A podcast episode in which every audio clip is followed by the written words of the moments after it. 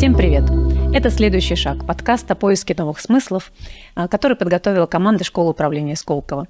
И здесь наши героини делятся своими историями о том, как они оказались в ситуации поиска новых смыслов, как они проходили эти ситуации, как они эти смыслы находили. Меня зовут Марина Карбон, и сегодня наши гости Оксана Демьяненко. Оксана, привет!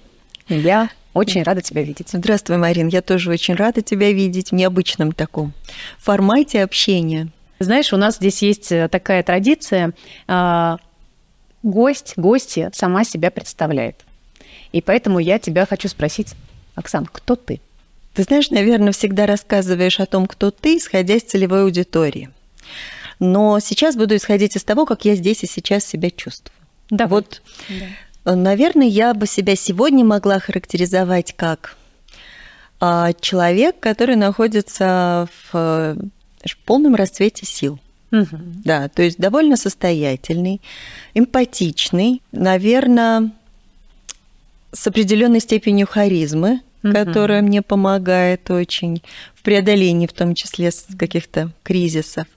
Вот и, наверное, самое главное человек любящий. Мне бы еще хотелось обратиться к двум твоим ролям, которые у нас с тобой в какой-то степени даже очень близки. Мы э, обе считаем себя в какой-то степени учителями, да? Да. да. Ты э, совершенно, я могу тебе сказать, невероятный учитель.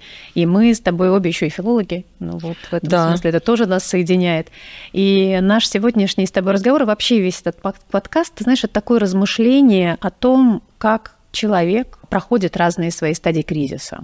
И вообще, что такое этот кризис вообще человеческий?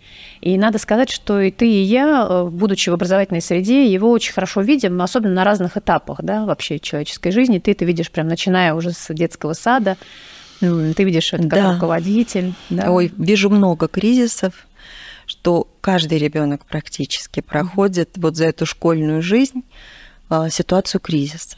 Причем Один она раз или сколько? Не, ну, как минимум. Да. да? То есть, ну, давай так будем обобщать.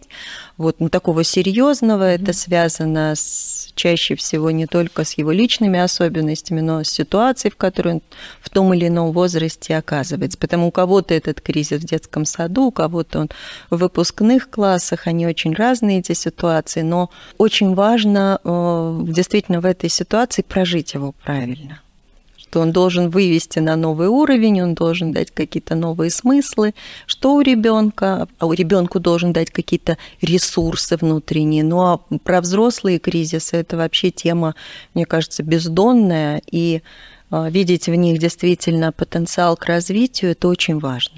Я вот как раз про это и хочу сейчас поговорить. Эм, а, вот как ты определяешь этот кризис? Да? Вот ты действительно видишь все стадии возрастных кризисов, потому что угу. мы тоже привыкли смотреть на то, что там ребенок в 7 лет, да, это один кризис, когда он идет в да. первый класс, каждые 7 лет, а 14 лет следующий кризис, следующий кризис, снова через 14, через 7 лет. Как, что такое вообще Знаешь, вот для тебя этот кризис? Да, для меня, наверное, кризис – это такой если так можно сказать, они все, конечно, очень разные, но некоторое унифицированное такое качество для этого состояния – это отрицание.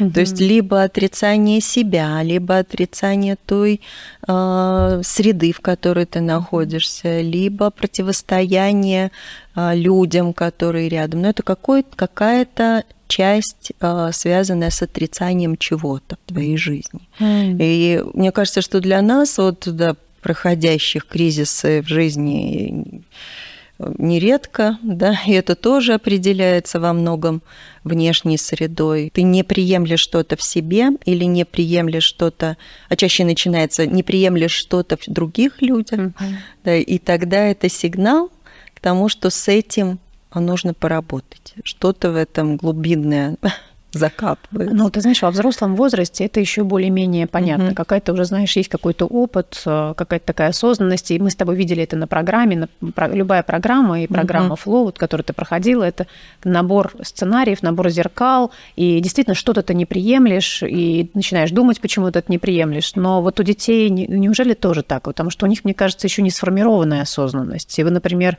в тот же самом подростковом возрасте, а я тоже для наших слушателей скажу, что вот мои дети оба закончили Сколковскую гимназию и пришли ровно в подростковом возрасте, и, надо сказать, вели себя по-разному, вот, и только благодаря мудрости твоей, твоей команды вообще мы эти кризисы прошли, и сейчас я очень довольна тем, как мы их прошли. Ну, и было очень ощущение, что, конечно, Это здорово, что кризисы были. Понимаешь, mm-hmm. это очень хорошо, что кризисы были. Страшнее вот сейчас уже с некоторым опытом да, педагогической работы я понимаю, что больше всего вас вопросов возникает, когда кризисов нет у детей. А кризисов нет, когда все ровно, когда вроде как э, все получается, ребенок послушный, ребенок э, владеет собой, казалось бы, да, очень хорошо они действительно еще очень как бы, юные. Если нам кажется, что они владеют собой, все у них получается, это значит точно внутри есть крайняя степень напряжения. Mm. Вот. Mm. А это тоже да, показатель кризиса. А если ребенок начинает и подросток особенно демонстрировать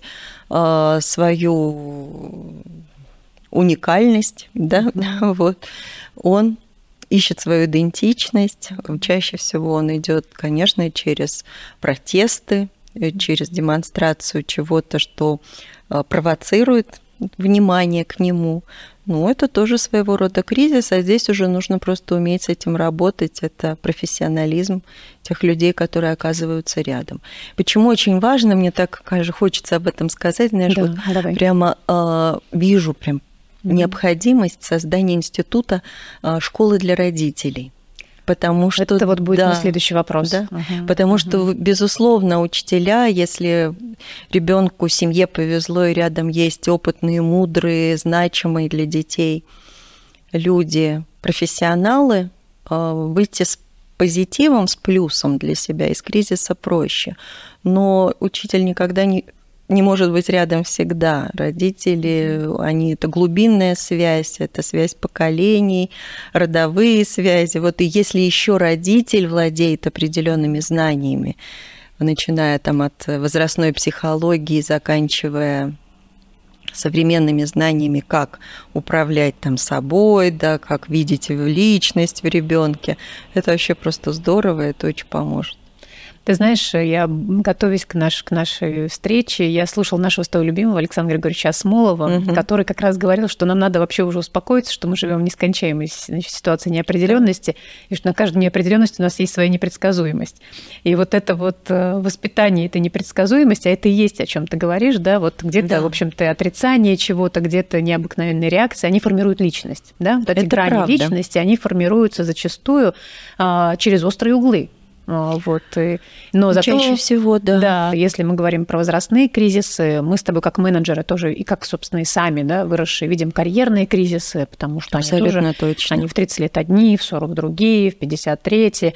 Но мы с тобой видим, конечно, и то, что, в общем-то, происходит экзистенциальный кризис, да, кризис осмысленности. И э, мне кажется, ты одной из первых сказала, что рассказала как раз мне, что ты это видишь не только, не столько на детях, у которых все-таки э, действительно действительно есть вот эта своя природа движения, да, какая-то инерция правда. движения, сколько на родителях, да, которые тоже очень болезненно на все реагируют, понимая, что, может быть, это одна из тех сфер, где они реагировать вообще могут, да, и проявлять себя. И вот, вот эта потеря ты имеешь в виду родителей в отношениях с детьми? В отношениях с детьми, в целом, как бы глядя на их реакции, да, то в каком состоянии сейчас вообще как бы родители как общество, да, такой ты видишь да, срез общества. Безусловно, и детское состояние, да, и детский кризис, они очень вернусь, да, к тому, что там упоминала уже, они очень зависят от той ситуации, чаще всего личной, в которой здесь и сейчас находится ребенок.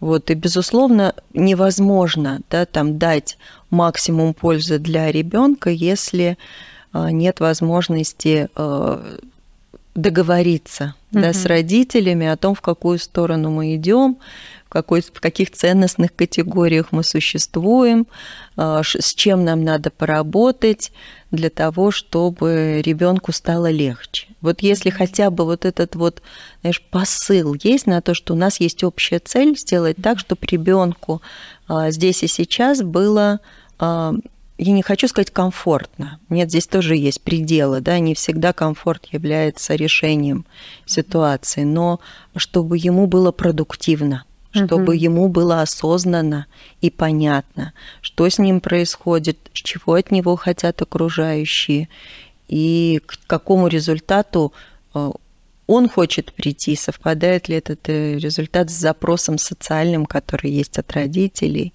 от учителей. Если вот это расставить в любом в начале любого детского кризиса, если, ну я не имею в виду, не имею в виду совсем маленьких, mm-hmm. да, там другие mm-hmm. Методы и инструменты, а вот если это уже более-менее подростковое вот вхождение в подростковый возраст, если на эти вопросы постараться ответить вместе, то э, проще становится. Это как раз те темы, на которые надо говорить. Ты знаешь, э, вообще, вот опять же, благодаря тому, что мои дети тоже прожили вот этот период и нашим разговорам, я поняла, что в принципе ситуация взросления, ситуация развития ребенка это всегда кризисное состояние, потому что ты же всегда для того, чтобы вообще какую-то систему представления, она у тебя появилась, тебе приходится какую-то систему представления отвергать, да, какую-то, например, новую строить. Это новое, оно тоже тебя пугает. И если мы это все вокруг, родители, учителя, там, тьютеры, друзья, понимаем, что эта ситуация ситуация развития, это всегда ситуация кризиса, то мы не то чтобы создаем комфортную среду, а мы создаем систему поддержки, которая вот эту трансформацию помогает пройти. Да? Конечно, это... Потому что мы во взрослом образовании, ты знаешь, очень похожую вещь делаем, и, собственно, в программе Flow это тоже происходит, но это происходит в какой-то ограниченный период. Идет программа да. полгода или полтора года, мы понимаем, что человек приходит в кризис и приходит в трансформации, мы ее видим, эту трансформацию, и мы как бы помогаем этот переход сделать. А да. в детстве это же как бы протяженный период, он у тебя на, весь, на всю школу, на самом деле, на весь школьный период он растянут, э, согласись. Да, и ты знаешь, мне кажется, вот в ситуации кризиса мы все становимся немножко детьми.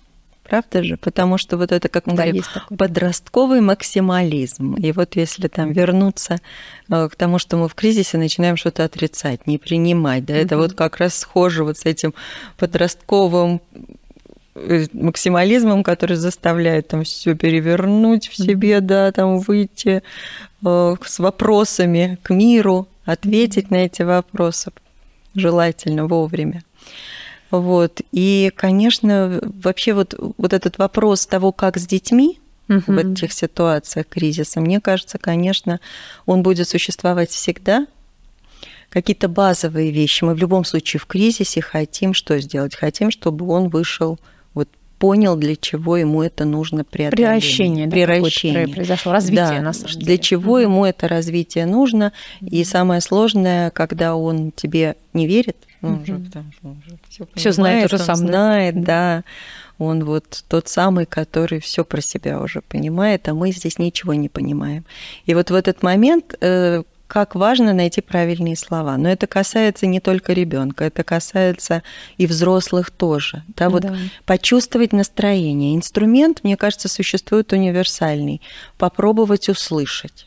Пусть говорит, даже если э, это в ситуации, знаешь, такого повышенного эмоционального, э, скажем так, напряжения, mm-hmm вот надо слышать, надо смотреть в глаза, надо создать ситуацию, когда ему становится рядом с тобой спокойно. То есть даже если он ведет себя не совсем адекватно. Мне кажется, вот это очень важно. И очень важно, и это относится к взрослым. Кризисов, мне кажется, точно не стоит бояться. И это как раз то приобретение, которое касается лично меня по итогам программы пройдя определенный путь, это от абсолютно неконфликтного человека, который осознанно избегал, ну и продолжаю избегать острых углов, да, но вот почувствовать вот ту ситуацию, когда этот угол надо найти в себе отвагу, заострить, и понимать, как это лучше найти отвагу, да, но еще хорошо, когда ты владеешь инструментами, mm-hmm. да, как этот угол заострить, как его правильно зашлифовать так, чтобы это было с пользой для всех, кто об этот угол ударяется. Вот этот период, который нам нужно прожить, угу. вот эту цель, которую мы с трудом ставим, да, особенно про детей, он должен быть не длинным особенно вот в этой ситуации сегодняшней. То есть это определенные, определенные спринты, да, у скрама поза... по позаимствую, да?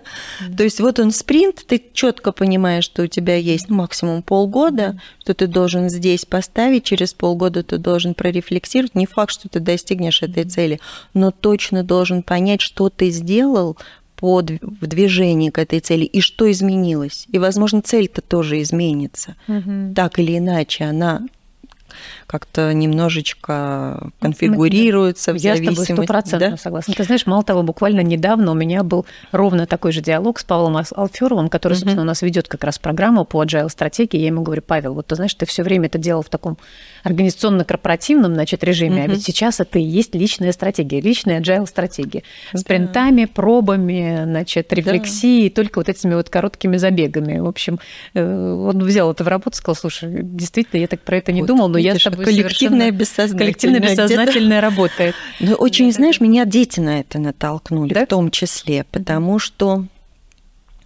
очень сложно разговариваешь с подростком, я понимаю вот эту степень тревоги, когда мне вот здесь надо там оценки получить, а здесь триместры закрыть, а вот мне еще нужно подумать, я вот там в восьмом классе, а я еще профессию не выбрал. Mm. И вот эта внутренняя тревожность, которая зашкаливает у некоторых детей, которая далеко не приводит к позитивному результату, вот заставила задуматься. Поэтому их э, действительно нужно конфигурировать. Да, ты представляешь приблизительно вот образ, да, uh-huh. образ, что бы ты хотел, как бы ты себя ощущал, да, в конце в конце там определенного этапа обучения.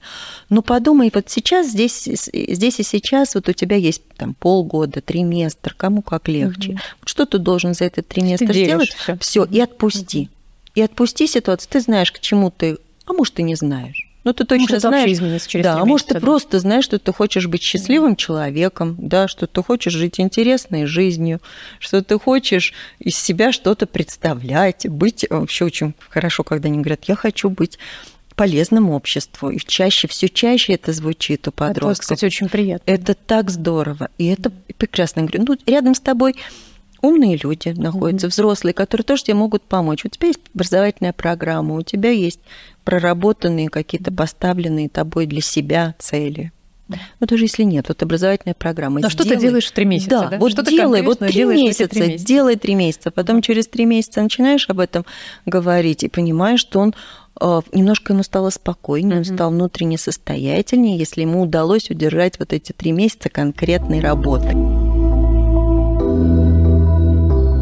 Помнишь, когда ты только-только собиралась на программу и писала эссе, и э, если ты там позволишь э, процитировать, одной из э, фраз, как раз, которую ты фактически завершала эссе, было про то, чтобы найти себя и свои желания в системе чужих желаний, да, вот как бы в этом смысле, mm-hmm. а где я, как, какая моя история. И это, кстати, одна из тех эм, задач, с которыми очень часто приходят не только женщины на программу ФЛО, uh-huh. но вообще наши студенты приходят к нам, чтобы вот понять вообще, а что, какая у них история. Вот можешь чуть-чуть рассказать про то, как, э, что это за вопрос был у тебя вообще, что, как ты видишь эту вообще ситуацию, потому что в ней часто оказываются и те, кто у тебя в коллективе, скорее всего, и как мы определяем в итоге, что есть мои собственные желания, да, мой собственный смысл, и как я его соединяю вот с э, другими. Ну, наверное, один из самых сложных сценарий. вопросов, да, mm-hmm. когда вот баланс этот нужно держать. Мне кажется, особенно, да, в женской истории это вообще одна из главных проблематик, как Почему? не раствориться. Почему? Да. Давай поговорим про это. Почему ты так считаешь? А, априори женщины берут на себя много ответственности за то, что нужно другим, как сделать, как определить вот это благополучие своих близких, как на него влиять, как, как много от тебя зависит, как много у тебя ролей, ответственностей, всем должен, многим должен, да, вот это я проговариваю тот архетип, возможно, да, даже, да, да, с которым мы, ну, входим в эту взрослую женскую жизнь, да, потом э, понимаешь, что ничего не дашь другим, если сам себя не будешь понимать. Это, в общем, как одень маску на себя, да, потом Если одень... не я для себя, то да, кто если, для меня, то да? кто для mm-hmm. меня. То есть mm-hmm. вот это э, один из главных вопросов, знаешь, вот подростковых моих, наверное, был вопрос, а что значит полюби себя? Mm-hmm. Вот вообще, вообще, вообще из какой-то другой жизни. А еще есть возлюби ближнего, как самого себя. Вот, следующий, а что это значит? Вначале значит себя, а где вот эта грань между эгоизмом, да, вот эгоист, а еще эгоцентрист, да, и вот полюби себя, в чем вот эта любовь состоит. Ну, мне кажется, это всю жизнь. Как ты ответил на этот вопрос для себя? полюби себя для того, что значит.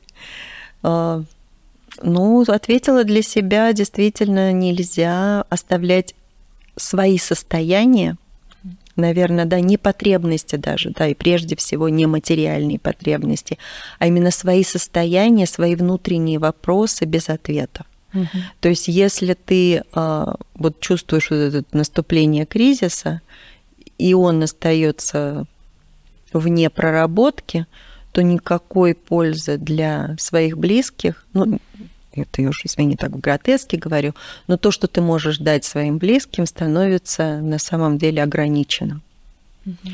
Вот, то есть чем проработанней ты сама, чем больше ты про себя понимаешь, тем больше ты можешь сделать для других. Знаешь, э, тоже прекрасный наш профессор, который читает у нас на программе Executive Coaching, профессор Ансиада а, по фамилии Лиман, он говорит одну фразу, он говорит, «А, не надо быть незнакомцами для самих себя. И это такая хорошая а, тоже, мне кажется, мотивация на прохождение э, любой, любой ситуации, mm-hmm. кризисной. И, собственно, почему люди идут на программу в какой-то степени, это возможность дать себе поисследовать самого себя, да, не быть незнакомцем самому себе. Скажи, пожалуйста, а как рано надо заниматься вот этим самопознанием и вот этими софтами, и что в школе происходит? Вообще, учите ли вы, учим ли мы сейчас детей видеть самих себя?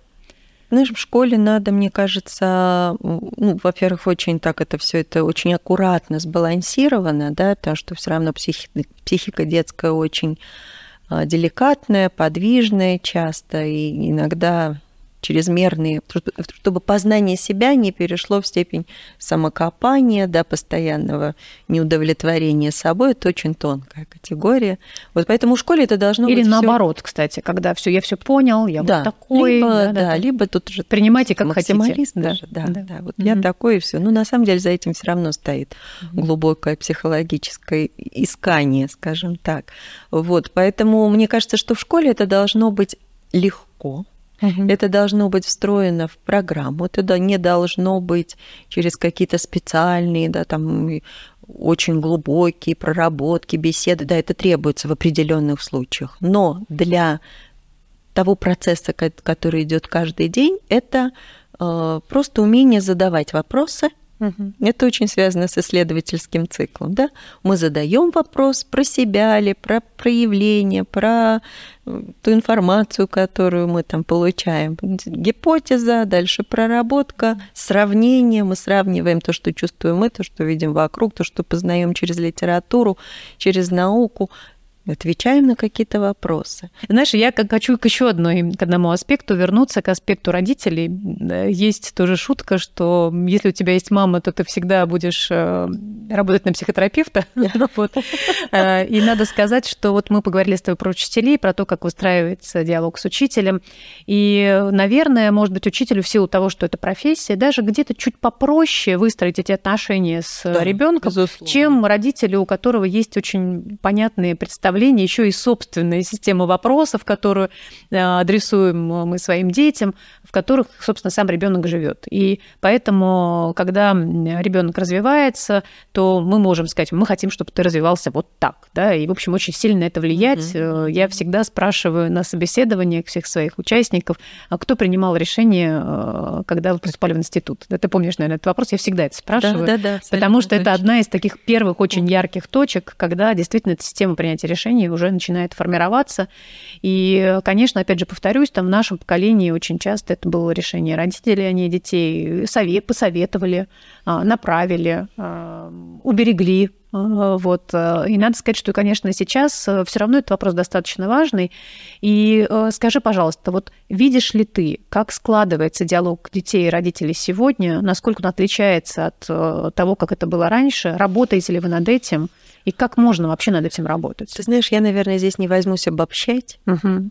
Это неблагодарная история, потому что диалог складывается очень по-разному угу.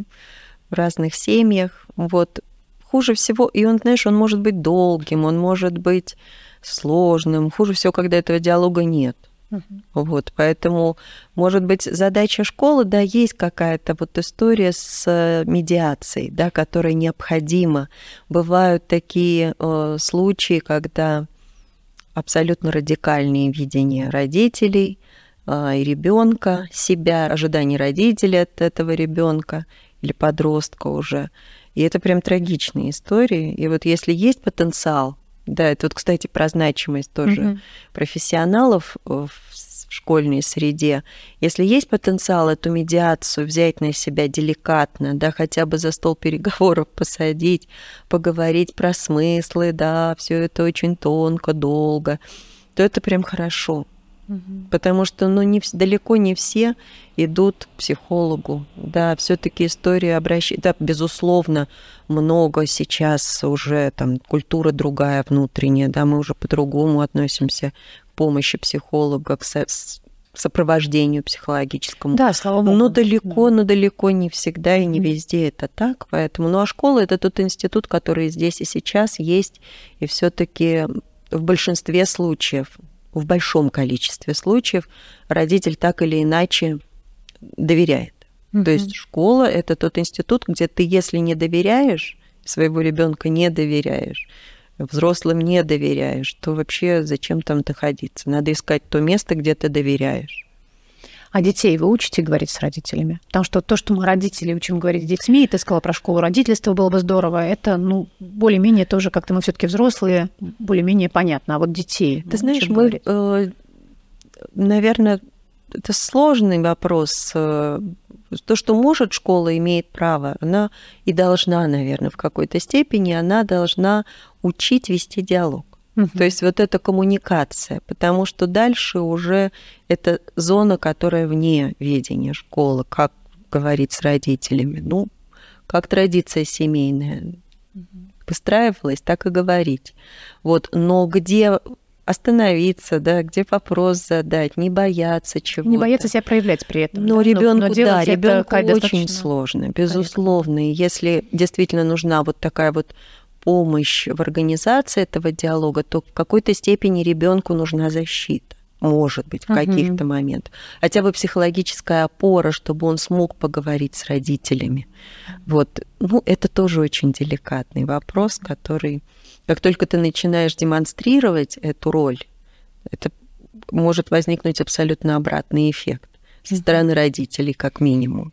Поэтому это должно быть очень, скажем так, набросками, деликатно, правильными вопросами, и для ребенка стать точкой опоры, в присутствии кого он сможет искренне хотя бы сказать, а что он реально хочет.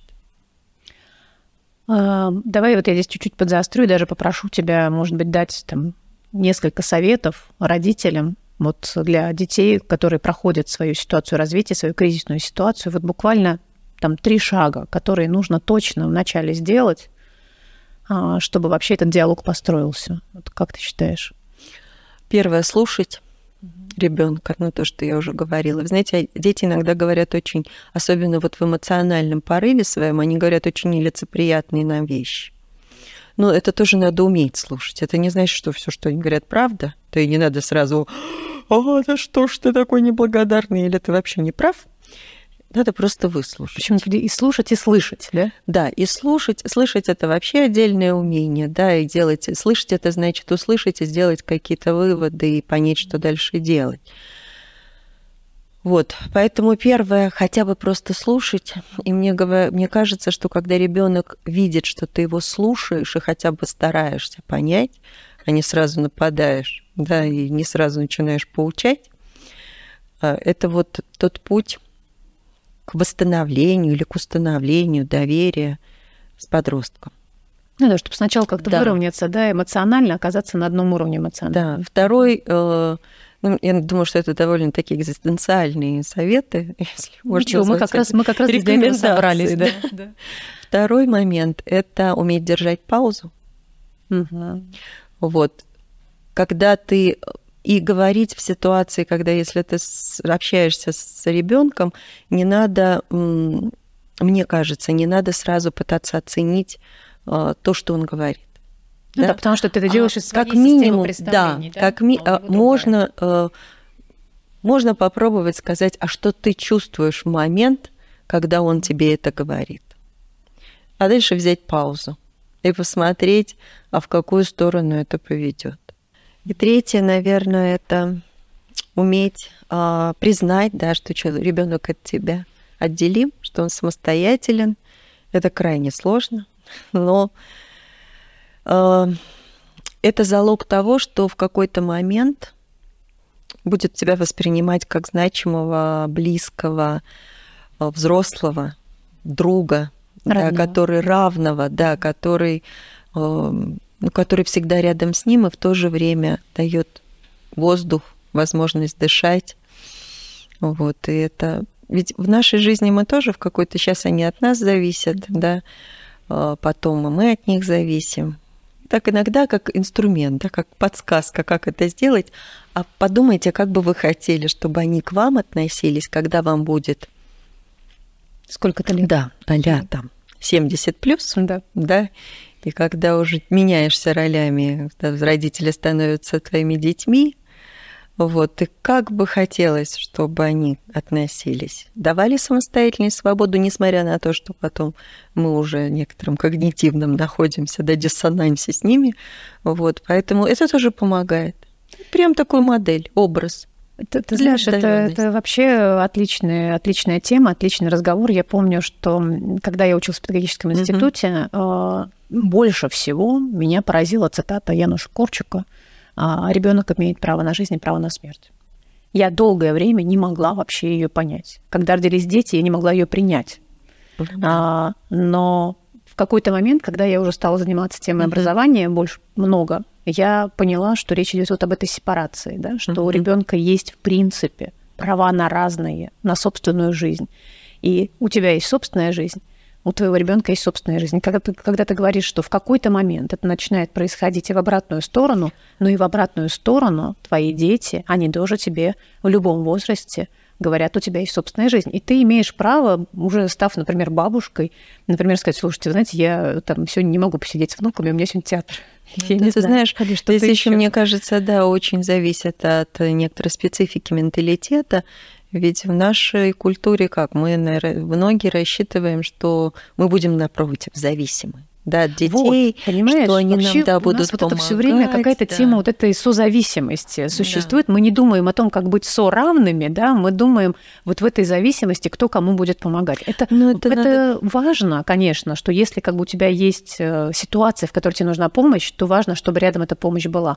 Но было бы здорово думать о том, как вообще... И это совсем не значит вот то, что мы с тобой говорим сейчас о сепарации, да, о самостоятельности в разном возрасте, это совсем не значит, что не надо помогать помогать. Конечно. То есть, да, конечно. то есть помощь, она безусловная, вот эта эмоциональная включенность, да, интерес. В чем? Нам же не так много надо, да, и детям нашим. Нам нужен, им нужен искренний вопрос, а что у тебя сегодня произошло? А вы правда хотите да. об этом послушать? Да, да действительно, я хочу я об этом очень послушать. хочу об этом. Я не, там, меня не в первую очередь интересуют, какие у тебя оценки. Конечно, они, это мне интересно, но поверь, не в первую очередь. А вот что ты, что ты пережил, какие у тебя были открытия. А дай почитать свою рефлексию после да, какого-нибудь предмета, да, поскольку это, у вас все на рефлексию. Это огромный труд, да. это работа, на это надо найти силы. И я понимаю, когда родители абсолютно всеми своими ресурсами нацелены на формирования, да, там материального базиса для жизни ну, детей. Да, Пирамиду масла тоже никто Она не Она всегда, это и в нашем Работает. советском да, детстве это было, когда наши родители были полностью включены. И mm-hmm. вопрос там, чтобы мне задали когда-то вопрос, а что ты чувствуешь, было это из, на уровне фантастики. Да? Сейчас это все таки существует, и это здорово. Мне кажется, именно поэтому в том числе дети наши меняются. Да, это знаешь, мы когда, в общем-то, особенно когда женщину спрашиваешь, э, конечно, мы отвечаем, что для нас самое главное дети. И знаешь, я в какой-то момент поняла, что, может быть, у этого вопроса может быть другой ответ. Не просто uh-huh. дети, а интерес к детям, интерес uh-huh. к их жизням. Да, это немножко Правда. другая оптика, другая. чуть-чуть другой ракурс, потому что все остальное, оно, ну, практически природно, да, инстинктивное, природное. Да. Мы защищаем, конечно, я говорю, мы там, мы там зарабатываем, понятно, но для развития ребенка интерес к его жизни, наверное, гораздо еще более важен, чем в общем, даже мы какие-то материальные блага, которые в этот момент он так не оценивает. Как... Ты знаешь, может быть, в какой-то момент это поможет, помогает преодолеть вот эту э, созависимость, да, потому, чем? Да, потому да. что когда ты не зависишь друг от друга. Вот здесь я есть, а здесь нет, а здесь мы здесь вот, вот прям жизненные базовые истории должны друг другу обеспечить.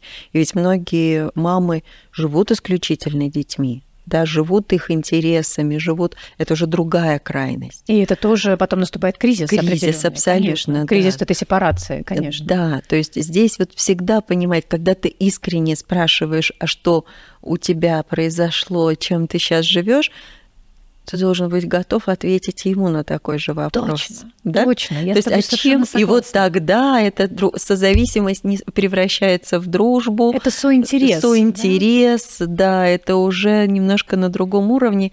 И мне кажется, даже иногда помогает такая история, когда что-то ребенка не складывается, что-то у него не ладится, нужно что-то ему отработать, какие-то свои истории. Попробуйте не все время ему об этом говорить, напоминать, напоминать а, а понять, а, а у вас нет случайно так или иначе выраженной этой же проблемы? Угу. Наверняка есть. Да, они очень часто в семьях зеркальные. На, да. Это да, не настолько очевидно, но в каких-то моментах даже самоорганизации, да, что мы там часто нас приводят абсолютная ярость или бешенство, да, беспорядок и так далее, опозданий, так, ну, посмотреть на себя и понять, что в нашей жизни этого тоже очень много, и работать не с его недостатками, а с своими.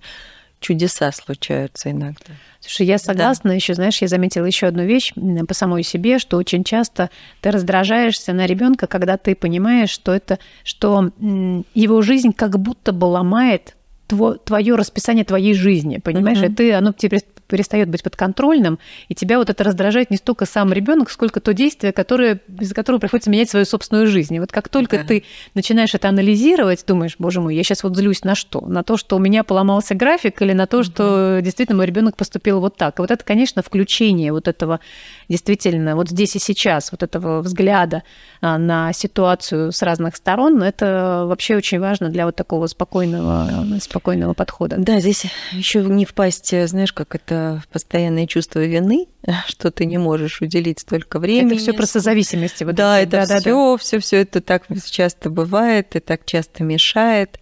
Но вот этот момент коммуникации состоявшийся, mm-hmm. это же всего mm-hmm. два слова может быть. Ты прости меня, я сегодня просто не могу, потому что я просто очень устала ну, мы обязательно поговорим об этом завтра, ну или как-то так, да, то есть ты просто не оставляешь эту историю без для, для ребенка без э, без эмоционального без ответа, эмоционального ответа uh-huh. со своей стороны.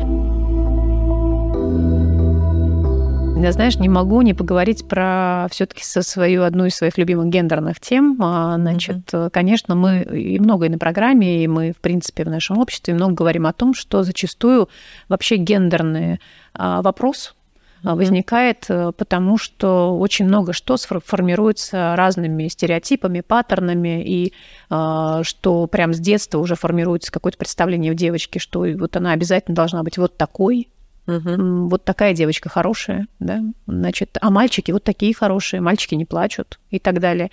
А, во всяком случае, ну точно в моем поколении это все было, и я вижу, опять же, когда к нам ко мне приходят тоже участницы на программу, это все и есть, и участники, да, мы видим это и в других программах. Все эти стереотипы и паттерны, они очень такие культурно сформированные, сформированные обществом, но мне кажется, что сейчас это меняется.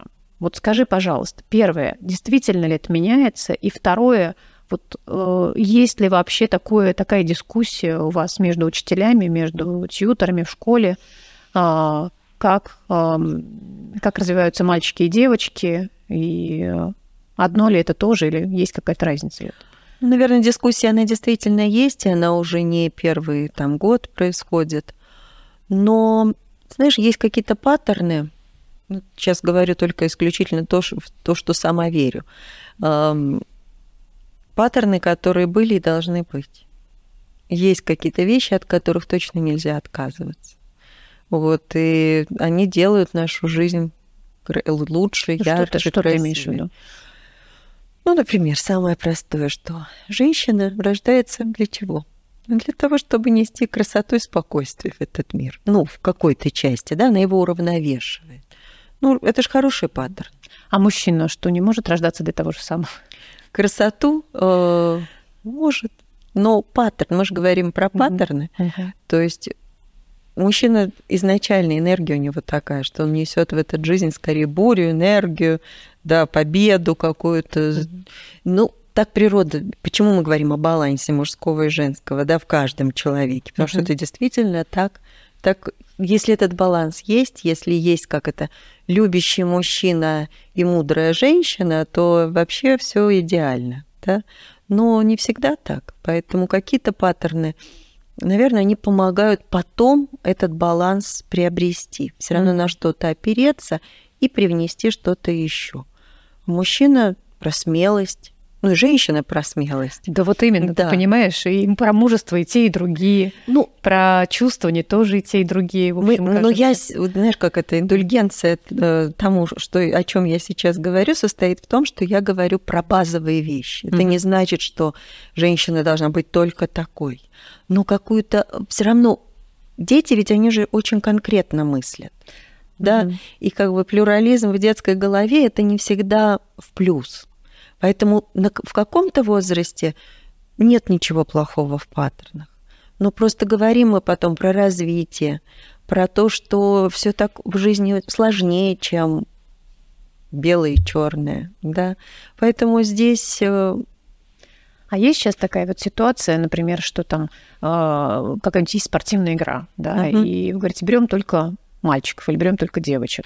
Знаешь, к сожалению, в культуре такое есть. Я тут недавно читала положение о соревнованиях. Угу. И, значит, была такая фраза о спортивных соревнованиях, что допускаются смешанные команды, причем количество девочек не должно быть больше двух. Угу. Вот тут меня, знаешь, как это прям прорвало сказала, До никогда не да. подпишу такое положение. положение да. Не меньше двух, может быть, но вообще зачем здесь какие-то уточнения? Да? Да. А это на самом деле не придуманная история, это в спортивных правилах существует. С чем это связано, это может быть там долго можно говорить, но вот, э, вот я против таких паттернов точно. Ну да? да. Нет, я с тобой совершенно согласна, потому что мне кажется, именно с детства и мы формируем же среду, да, в которой не только равные права, но и равные возможности. Конечно. Понимаешь? Поэтому я вспоминаю все время Клаудия Голдин, которая получила сейчас э, Нобелевскую да. премию, да, экономист э, потрясающий. Ведь она же автор вот этого эксперимента, когда еще в 70-е годы в оркестры э, музыкантов в основном брали только мужчин не то чтобы было такое правило, так получалось. Mm-hmm. И она придумала и провела такой эксперимент, значит, э, слепых прослушиваний. Mm-hmm. И, соответственно, как только все развернулись спиной, эта проблема была снята. Да. Появились и мальчики, и девочки, и мужчины, и женщины, э, потому что действительно слушали и слышны были именно способности, да, способности, талант, компетенции, а не пол тому, что, конечно, воз... когда у тебя есть возможности, а, это уже да. твой выбор, вот да, научить... Вообще слово «выбор», «возможности», мне кажется, здесь абсолютно вот главное. Выбор в том числе внутренний, а что ты готов принять для себя? Да, то есть, чтобы существовать в равноправных условиях, ты должен быть к этому готов. Да, да, я оснащен, да, да, да, я оснащена. Да, Поэтому очень что... важно для женщины высшее образование, я считаю. В современной повестке это важный вопрос особенно. Вот. Хотя, хотя, знаешь, вот, кстати говоря, о высшем образовании, а, ведь высшее образование в нашей культуре стало во многом комодити. Да? В принципе, если мы посмотрим на количество людей с высшим образованием, оно у нас очень большое. Мы на России вообще на одном из первых мест по количеству людей с высшим образованием. Mm-hmm. И э, ты знаешь, мне кажется, что здесь даже не только само высшее образование важно, но важно как бы действительно то, в какой среде ты хочешь находиться, что это за образование, и зачем это оно правда. тебе нужно.